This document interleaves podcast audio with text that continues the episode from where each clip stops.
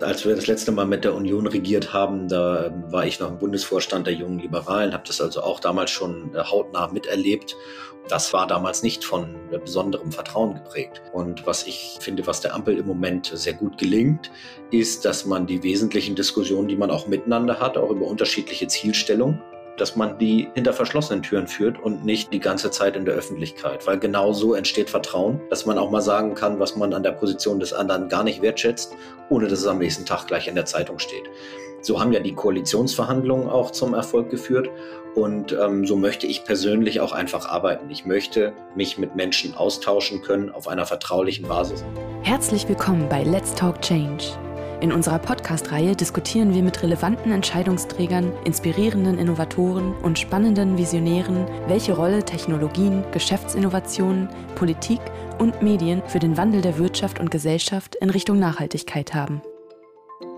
Mein Name ist David Wortmann. Mit Julia Verlin von den Grünen und Nina Scher von der SPD habe ich mich in den letzten Wochen bereits mit zwei Protagonistinnen der Ampelregierung im Bundestag getroffen. Jetzt bin ich mit Michael Kruse verabredet. Er ist der energiepolitische Sprecher der FDP und verhandelt mit Nina Scher und Julia Verlin und weiteren Abgeordneten der Ampelkoalition die Beschlüsse des Bundestages zum größten Energiewende-Gesetzgebungsverfahren der letzten 20 Jahre. Wie ist dabei die Perspektive der FDP?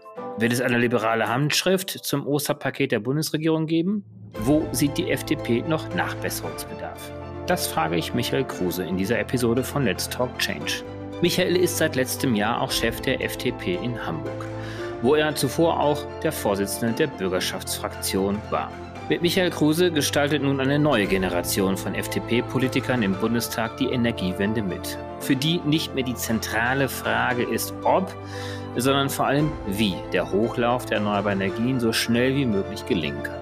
Wie ihm die ersten Schritte in den Bundestag und der Überblick über die komplexe energie- und klimapolitische Lage noch gelingt. Auch darüber spreche ich mit ihm. Viel Spaß! Hallo Michael, grüße dich. Diese Woche ist keine Sitzungswoche im Deutschen Bundestag. Viele wissen ja, es gibt Sitzungswochen, es gibt keine Sitzungswochen. Wo bist du denn gerade? Ich bin gerade im Homeoffice und bereite mich auf die nächste Sitzungswoche vor. In Hamburg vermute ich mal. Du bist ja auch Landesvorsitzender der Hamburger FDP. Ganz genau. Und die nächste Sitzungswoche steht ja bald wieder an. Was diskutiert ihr jetzt gerade? Also ihr habt ja wahrscheinlich unglaublich viel vor der Brust aktuell. Ja, bei mir im Bereich der Energiepolitik sind es zwei große Themen. Das erste ist die größte Reform des Erneuerbaren Energiengesetzes, die es je gab, seit es das Erneuerbare Energiengesetz gibt. Und das Zweite ist, dass wir gerade noch ein Gesetz machen, wo es darum geht, wie wir genug Strom haben im nächsten Winter, auch wenn eine Gasmangellage auftreten sollte. Was steht denn gerade zur Diskussion und äh, gibt es da nochmal eine andere Position dessen, was die Bundesregierung vorschlägt und das, was ihr möglicherweise als äh, Fraktion dort noch äh, vielleicht verändernd äh, noch mitentscheiden wollt? Ja, das gibt's immer. Ne? Es, es gibt ja die, die Strucksche Regel, kein Gesetz geht so in den Bundestag, wie es aus dem Bundestag rausgeht.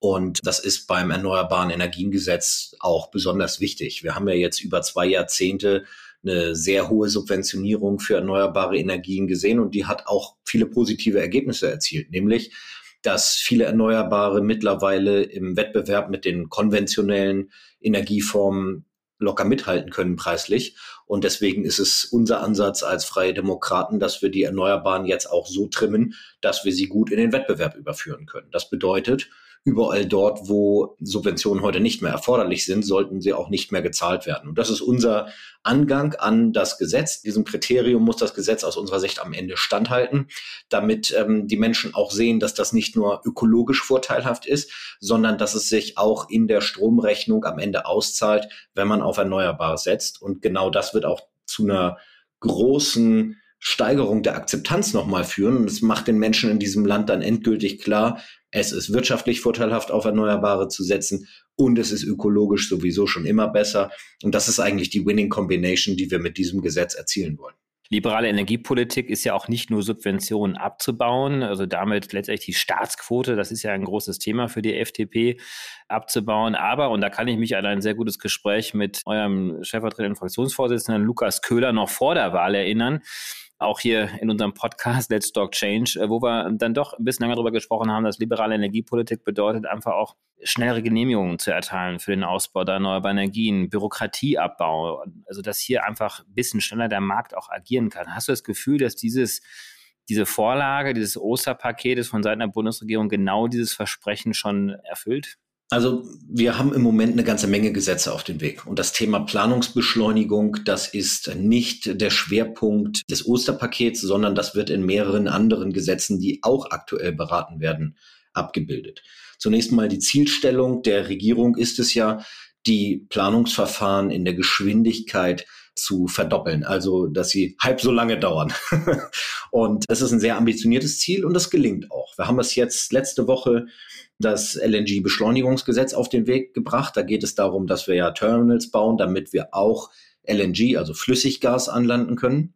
Und das brauchen wir, um unabhängiger von Russland zu werden. Und wir brauchen es auch schon im nächsten Winter. Und deswegen haben wir in diesem Gesetz beschlossen, dass wir die Planung dramatisch beschleunigen. Die Beteiligungszeiträume für Bürger sind verkürzt.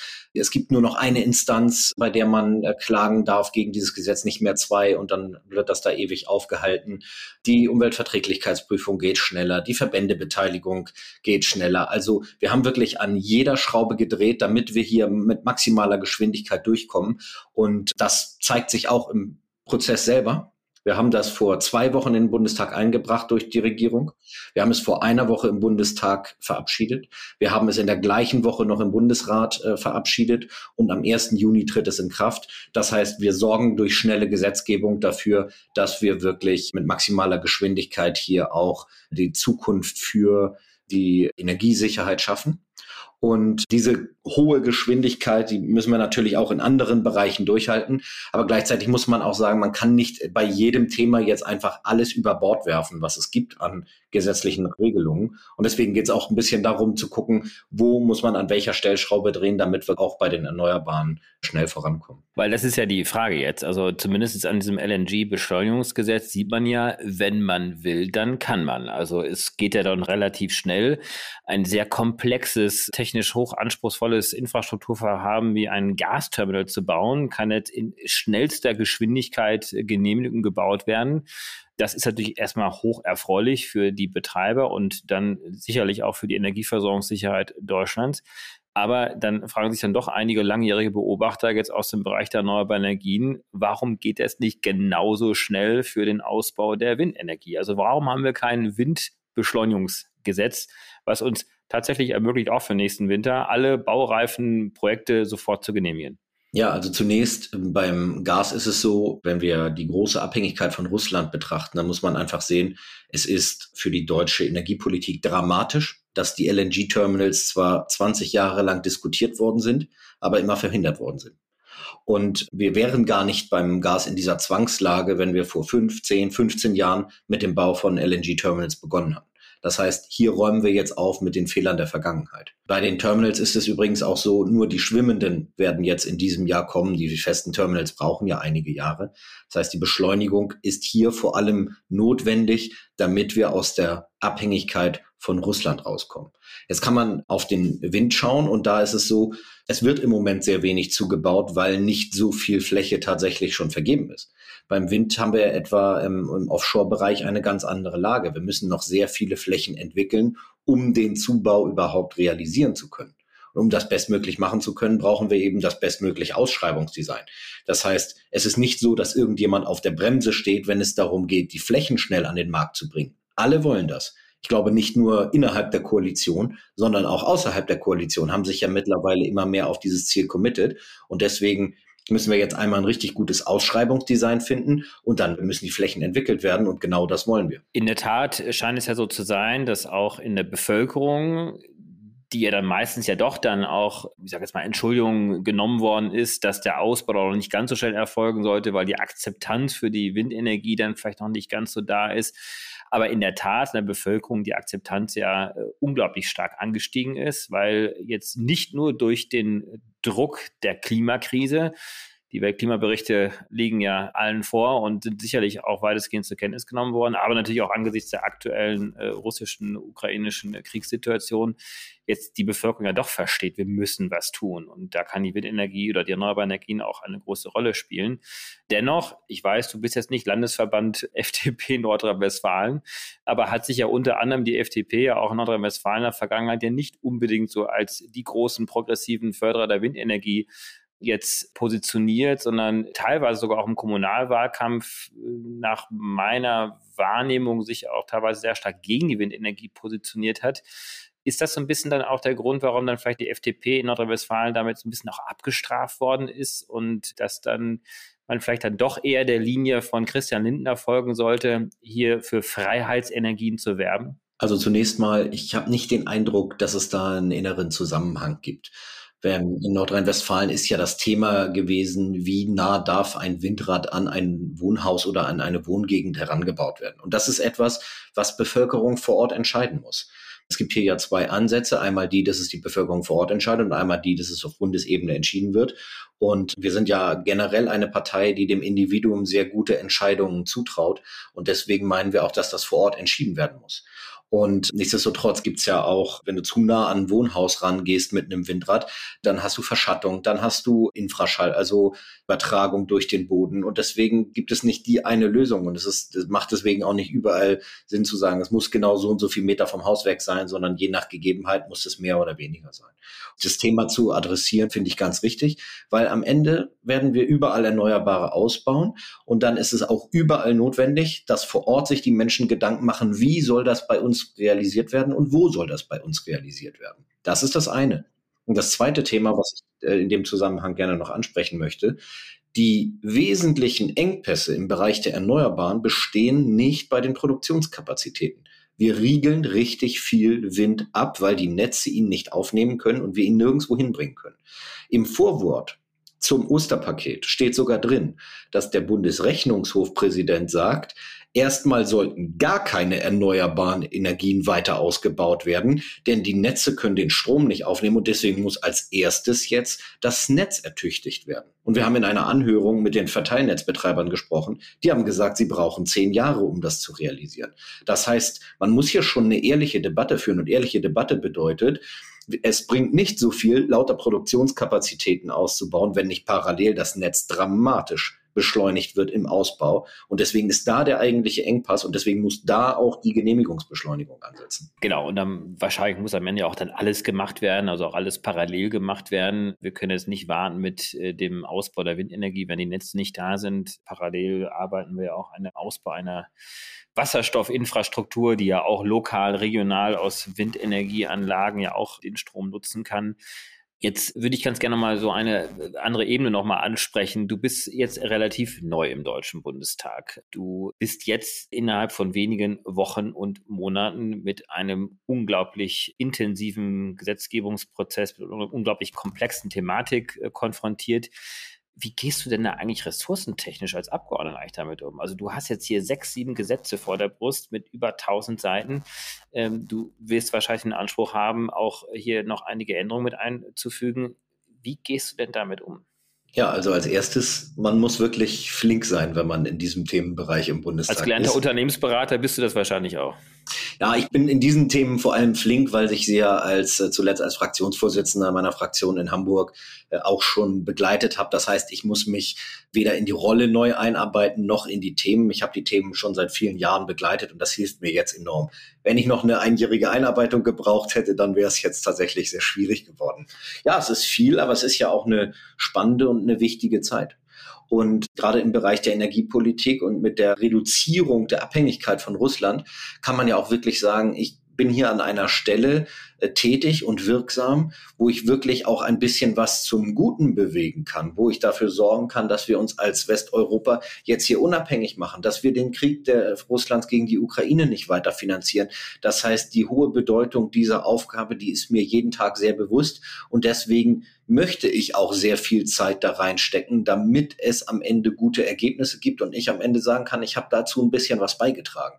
Und das ist für mich ein ganz starker Treiber. Ich sitze nicht im Parlament, um abends auf Häppchenveranstaltungen zu gehen bei irgendwelchen Verbänden, weil äh, das habe ich schon ein paar Jahre lang gemacht. Das ist überhaupt nicht das, was mich reizt. An entscheidender Stelle in einer historischen Situation ein bisschen etwas beitragen zu können, dass es in unserem Lande besser wird, das ist meine Motivation. Mit welchem Anspruch gehst du denn diese doch sehr große Arbeit an? Jetzt hast du ja ein Gesetzespaket vor dir liegen, was insbesondere ja aus einem grünen Hause heraus, einem grün geführten Hause, nämlich dem Bundeswirtschafts- und Klimaschutzministerium, erarbeitet worden ist, machst du dir auch dann schon auch Gedanken, wie lässt sich hier ein Markenkern der FDP auch noch ein Stück weit widerspiegeln? Ist das auch ein Stück weit auch ein Teil der Motivation, sich hier noch mit einzubringen?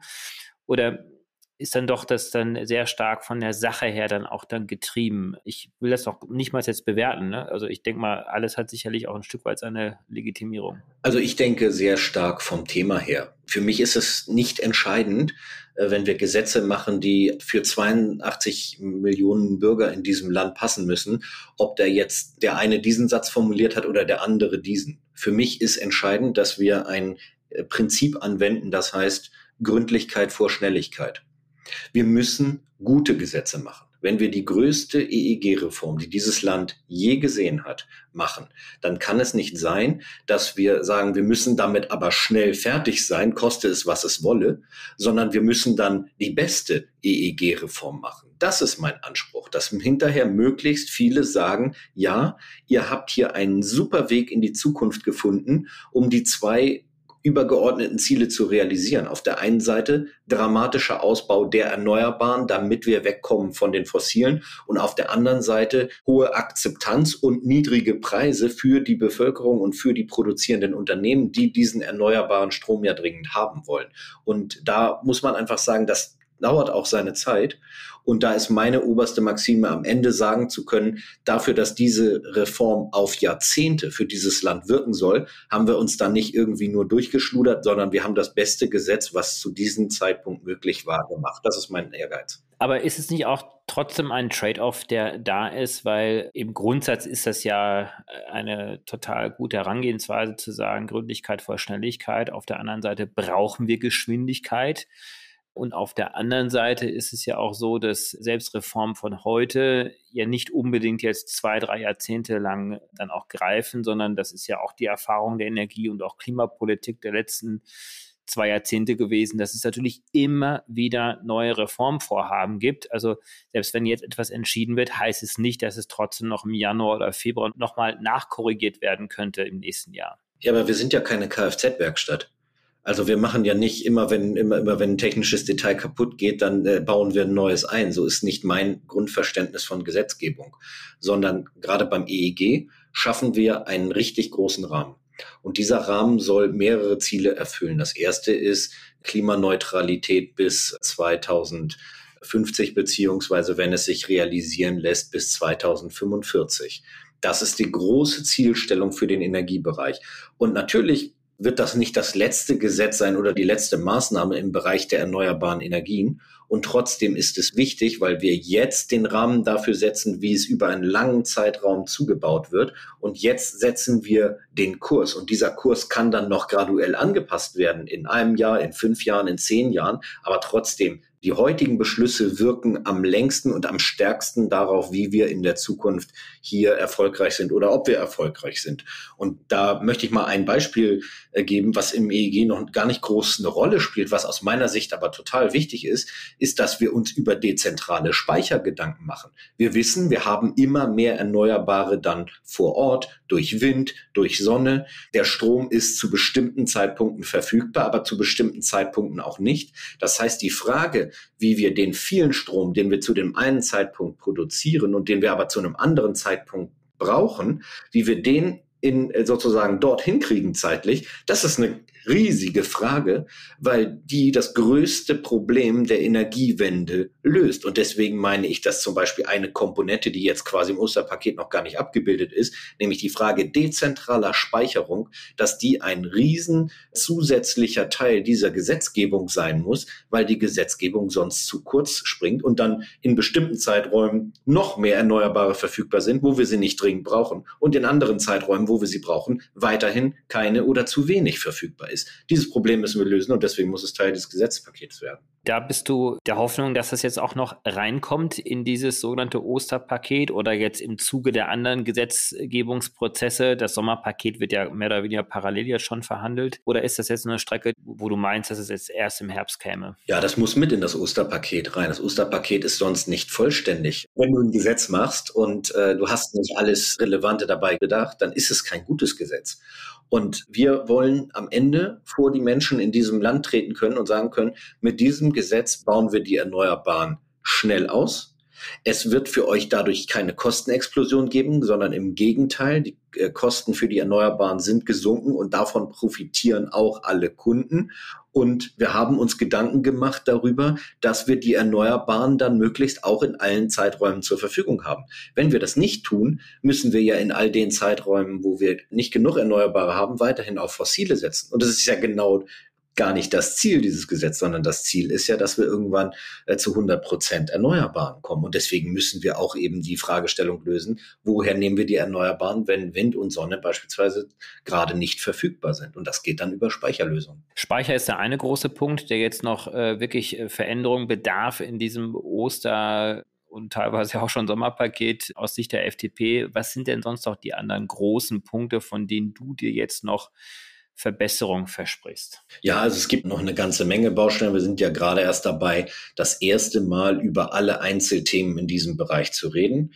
Ich sehe im Bereich der grundlastfähigen Erneuerbaren natürlich ein großes Potenzial, das auch weiter ausgebaut werden muss. Beispielsweise im Bereich der Wasserkraft. Die Wasserkraft steht äh, konstant zur Verfügung, anders als Wind und Sonne. Das heißt, wir müssen möglichst viele Anstrengungen unternehmen, um in der Wasserkraft dann auch ähm, große Potenziale zu realisieren. Man kann übrigens auch, wenn wir über Speicher reden, dann reden wir ja nicht nur über Batteriespeicher, sondern wir reden auch darüber, dass wir beispielsweise Stauseen ganz gezielt angehen und dann äh, über Pumpspeicher Strom verfügbar machen, der erneuerbar ist, also über, über eine Wasserkraft, die dann äh, zur richtigen Zeitpunkt und zur richtigen Zeit eingesetzt wird.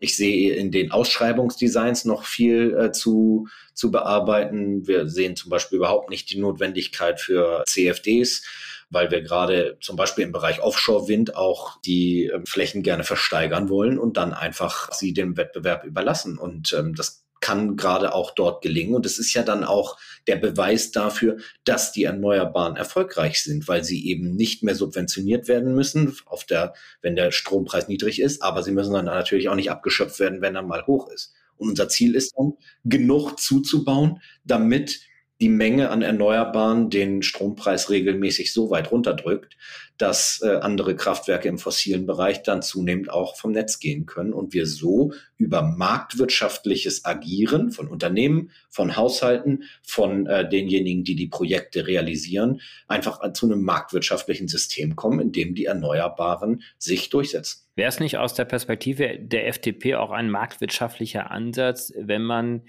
diese fixen Einspeisevergütungen, die es ja gibt, wenn der Zuschlag beispielsweise für einen Windpark dann erteilt worden ist, dann doch äh, hinten heraus etwas flexibler gestaltet. Denn wir haben über Genehmigungen vorhin schon gesprochen. Teilweise brauchen wir immer noch sieben, acht Jahre lang Genehmigungsprozesse für Windkraftanlagen. Äh, Wenn jetzt heute quasi ein Windkraftanlagenbetreiber einen Zuschlag bekommt, dann hat er eine bestimmte Kalkulation für seine Windkraftanlagen. Aber im Zeitpunkt der Realisierung ändern sich dann auch dann die Anlagenpreise. Aktuell steigen sie auch sehr, sehr stark. Also hier quasi so eine Art Korrekturfaktor auch nochmal mit einzubauen bei der Bezuschlagung der Preise. Ich würde noch weiter vorne ansetzen, nämlich dabei, dass das Ziel sein muss, von der festen Einspeisevergütung wegzukommen. Das habe ich ja eben schon ausgeführt.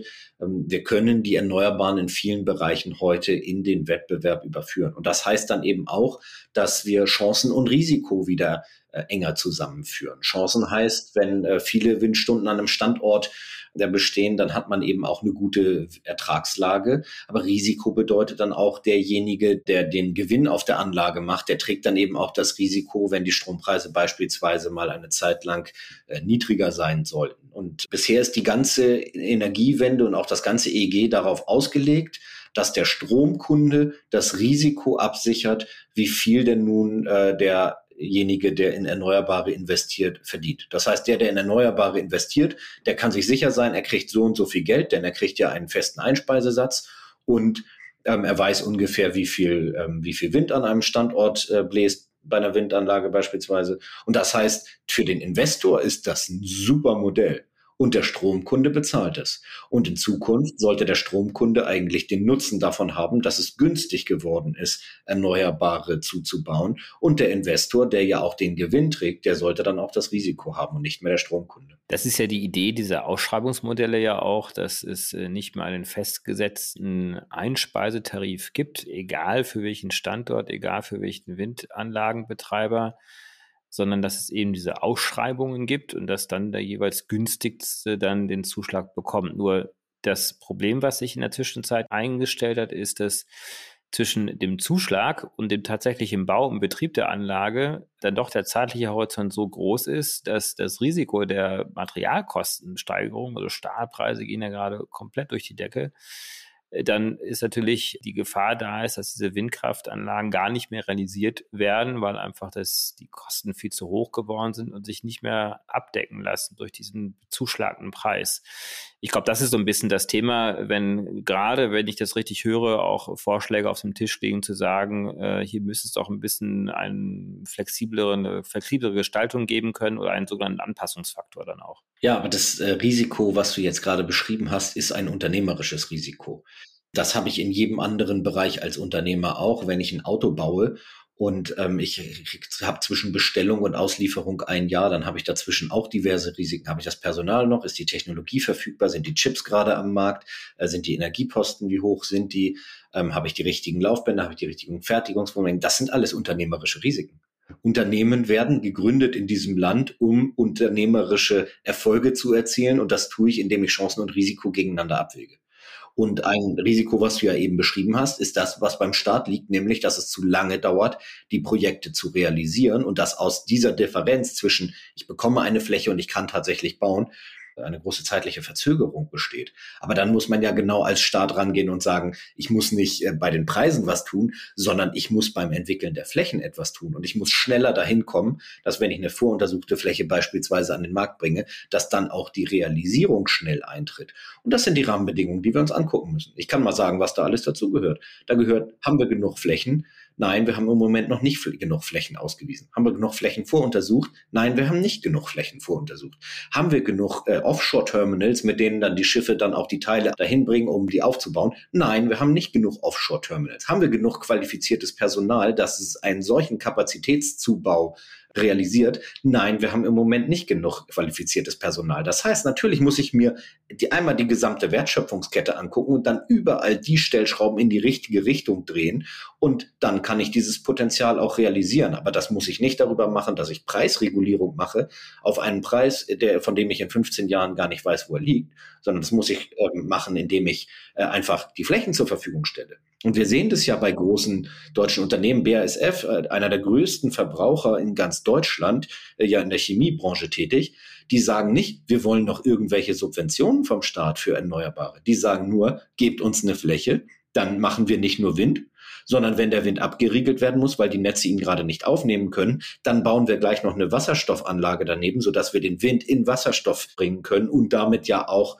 Power to Gas äh, nebenbei realisieren, sodass überhaupt keine Windstunde mehr liegen bleibt und man äh, einen Speicher, in diesem Fall Gas, äh, genutzt hat. Und dafür wollen die nur die Flächen haben. Die wollen kein Geld vom Staat. Und das, meine ich, muss auch das Ziel sein. Der Staat muss es nicht mehr bezahlen, weil es wettbewerbsfähig geworden ist. Deswegen müssen wir jetzt für die richtigen Designs sorgen, dass diese Wettbewerbsfähigkeit auch zum Tragen kommt. Und was es ja auch nicht einfacher macht, ist, dass äh, es jetzt eine zentrale politische Ebene gäbe, wie zum Beispiel der Bund, der jetzt über alles zu entscheiden hätte, sondern die Länder haben ja Entscheidungsspielräume, sogar die Kommunen haben Entscheidungsspielräume, also ein sehr komplexes System.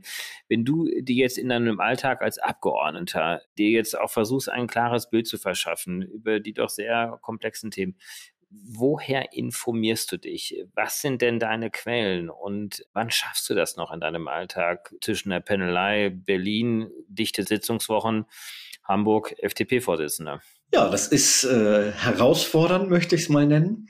Aber es ähm, bringt ja auch ähm, sehr viele Synergien mit sich. Also gerade ein Landesverband, der wie der Landesverband der FDP in Hamburg ja ein sehr basisdemokratischer ist. Wir haben beispielsweise gar kein Delegiertensystem mehr, sondern wir haben Mitgliederparteitage, über 2000 Mitglieder. Der bringt ja auch enorme Vorteile. Ich habe ähm, viele engagierte Parteifreunde in Hamburg, die mir hier und da Hinweise geben zu wichtigen politischen Themen.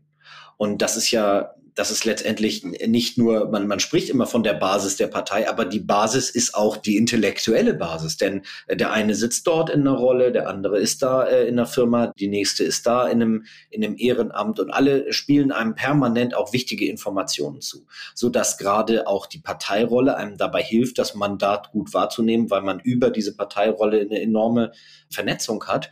Und andersrum kann man natürlich auch das Wissen, was man aus dem Mandat gewinnt, auch gut in die Parteiarbeit mit reinzubringen, um die Partei auch äh, mit weiterzuentwickeln. Insofern ist das eine Win-Win-Situation. Aber Informationen bekommst du ja dann nicht nur aus der Partei heraus. Wo sind denn sonst so deine Quellen? Also du musst jetzt keine Namen nennen, das weiß ich. Der, der Ansatz der Frage, sondern einfach so ein bisschen mal zu clustern auch. Äh, ist es die Wissenschaft, sind es die Studien, äh, sind es dann doch Industrievertreter, die du triffst, Umweltorganisationen? Ähm, also um mal so ein bisschen ein Gefühl dafür zu bekommen, wie du denn das lebst, was du vorhin ja auch schon als Anspruch für dich formuliert hast, Politik vom Thema her zu machen? Also zunächst mal habe ich ein tolles Team, was mir sehr viele Informationen aufbereitet und den ganzen Tag ähm, Informationen und Kanäle monitort. Wir haben morgens eine, eine gute Presselage, wo wir eine große Übersicht über alle wichtigen Themenbereiche haben. Stellt mir morgens mein Team zusammen, damit starten wir in den Tag, weil wir dann gut sehen, was ist die aktuelle Lage, was muss auch bewegt werden an einem Tag.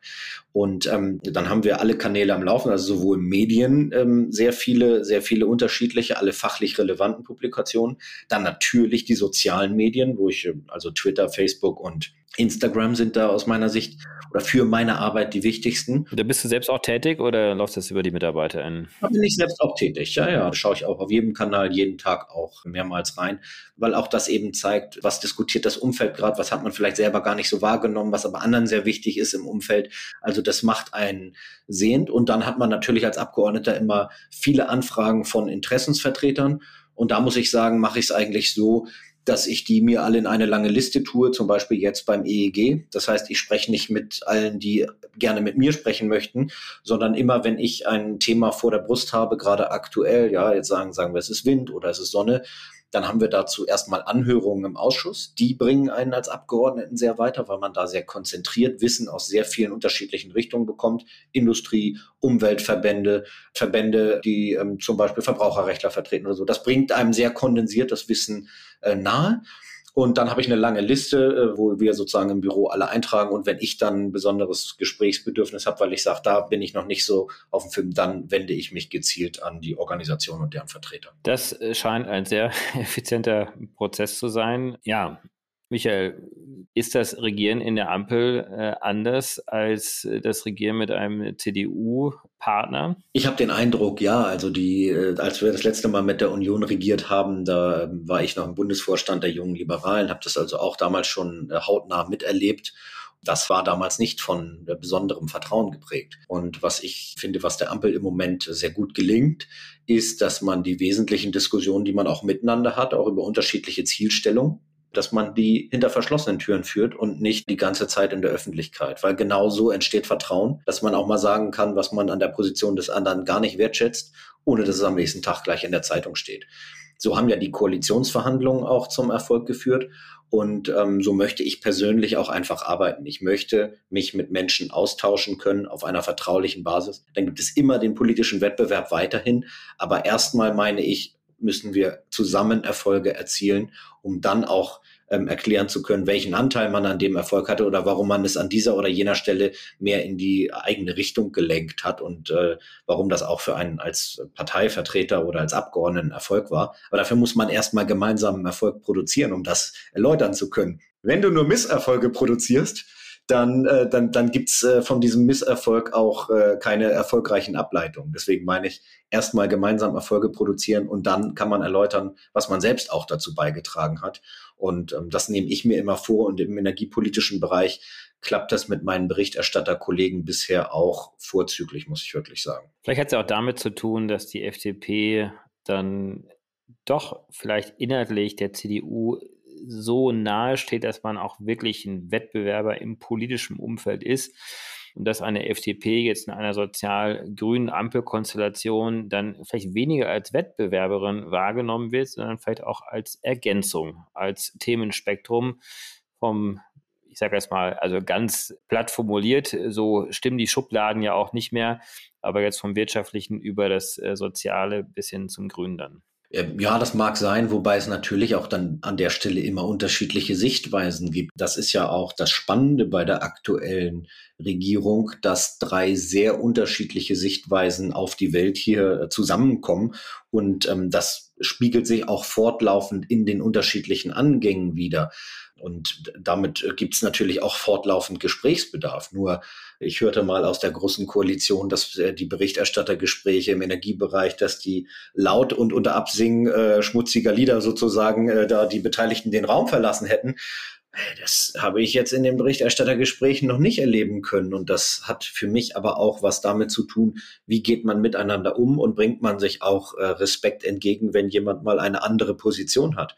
Und äh, ich habe auch Respekt für Positionen, die ich nicht teile und die ich auch nicht in Gesetzen sehen will innerhalb der Koalition. Und äh, das erwarte ich aber im Umkehrschluss auch von meinen äh, Koalitionspartnern. Und im Energiebereich zumindest kann ich sagen, dass wir in den Berichterstatterrunden bisher immer auch versucht haben zu verstehen, was der andere möchte, wenn er denn etwas besonders dringend möchte und über das sich in den anderen hineinversetzen. Und mal kurz zu überlegen, warum geht der diesen Weg und warum bin ich bisher einen anderen gegangen.